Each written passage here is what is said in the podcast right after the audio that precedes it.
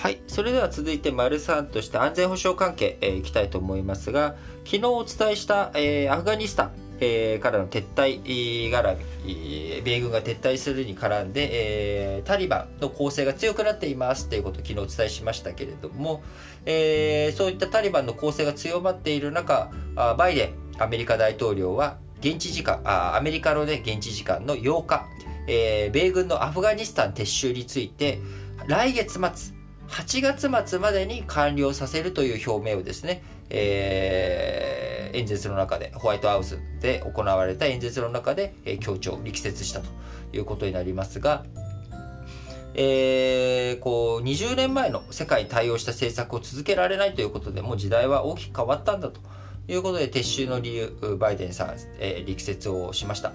2001年のアメリカ同時テロを起こした国際テロ組織アルカイダの指導者だったウサマ・ビン・ラディ、えー、容疑者、こちらの殺害作戦、えー、オバマ政権の時にですね、殺害作戦、えー、成功裏に収めたということ。で、組織を弱体化させた成果を上げて、戦争の目標を達成されたというふうに訴えておりますが、あ現状、アフガニスタン、非常にタリバンの攻勢が強くなっており、えー、タリバン、えー、9日あ、昨日までにですね、対イラン国境の重要な地域を制圧し、イラン方面からの石油輸入ルート、こちらの確保がされたんじゃないかというような情勢にも見られており、え、またタリバンがタジキスタンとの国境の3分の2を掌握したというような状態にもなり、え、この2ヶ月間で支配地域ですね、え、アフガンのタリバンの支配地域、157地域、6月末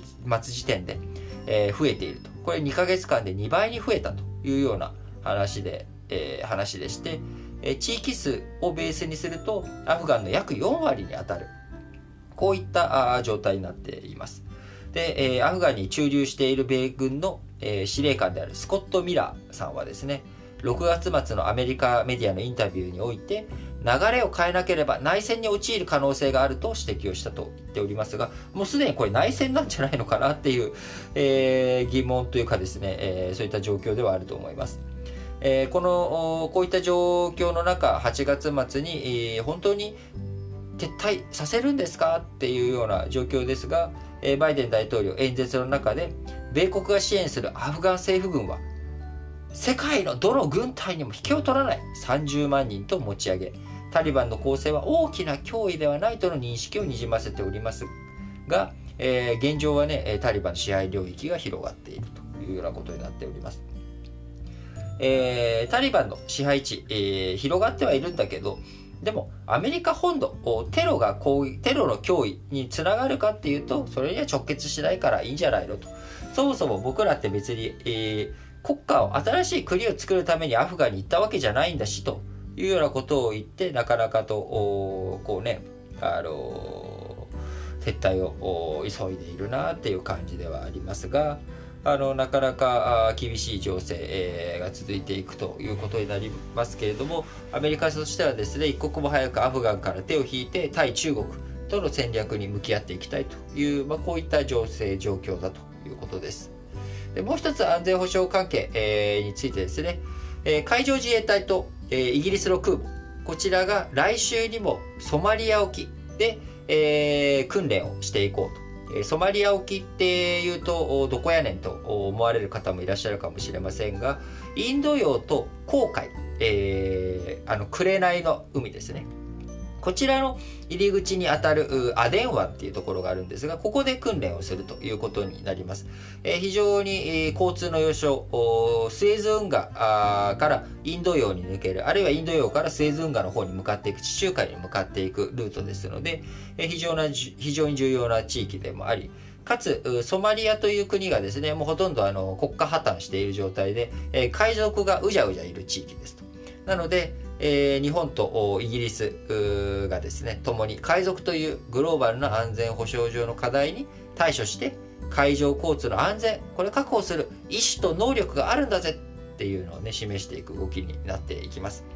えー、アメあイギリスの空母クリーンエリザベスですけれども、こちらインドやシンガポール、韓国へもその後立ち寄っていく計画があり、日本の日本に寄港する前後には日本近海でも訓練し共同対処を確かめていくということですけれども、えー、インド洋でもインド洋航海、えー、こちらでも練習をしっかり演習をやっていくということになっていきます。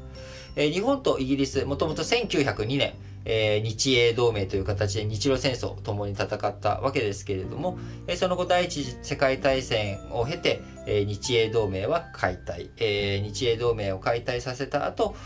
日本はアメリカとの関係が悪くなり、イギリスとも戦争状態となっていきました。その後長らく日本はアメリカとだけね、軍事同盟関係というものを強く持っていたわけですけれども、えー、冷戦崩壊後、世界でいろんなところの集団的安全保障とかですね、えー、国連、えー、活動とかに参加していく中で、えー、新しく同盟関係とか安全保障関係を再構築していくという流れがありました。えー、日本、その後、えー、2017年にですね、アクサと言われる物品駅部相互提供協定という、こういう提供協定をですね、オーストラリア、イギリスと結ぶことにしました。これ今までアメリカとは結んでいたんですけども、2017年の1月にですね、えー、イギリスとオーストラリアとこういったものをやっていく。弾薬とか武器とか、あ戦争状態のところでいろんなものを協力していくっていうことはですね、これ必然的にイギリスがなんか、えー、例えばイギリスとロシアが戦争になったっていう時に日本はイギリスを支援しますと。いうことになるので、えー、そうするとロシアからしたらですね、えー、イギリスに軍事物資を流しているのは日本だから、日本の基地を攻撃しないと、俺らへの攻撃、えー、止まらないということになれば、当然日本としては、あロシアと対峙していくっていう、こういったことになっていくわけなので、非常にこのアクサというものがですね、えー、重要なあものになってきます。これをアメリカ以外と結んだ最初の地域がオーストラリア、イギリスということになっておりますが、えー、そちら2017年からあどんどんこういった協力関係の運動、動きが、え日本とイギリスの間で、え、深まってきているということになります。ちなみにその後、アクサについてはですね、カナダ、フランス、インド、ニュージーランド、シンガポールなどとも協定を結んでいくという流れになっておりますけれども、日本としても安全保障を守っていくために自国だけでできることっていうのはやはり限られていますので、えー、世界の友好国としっかりと手を組みながら安全保障関係を構築していく必要があるんだろうなと思っております。えー、また、えー、今名前が挙がらなかった国ですけれどもドイツ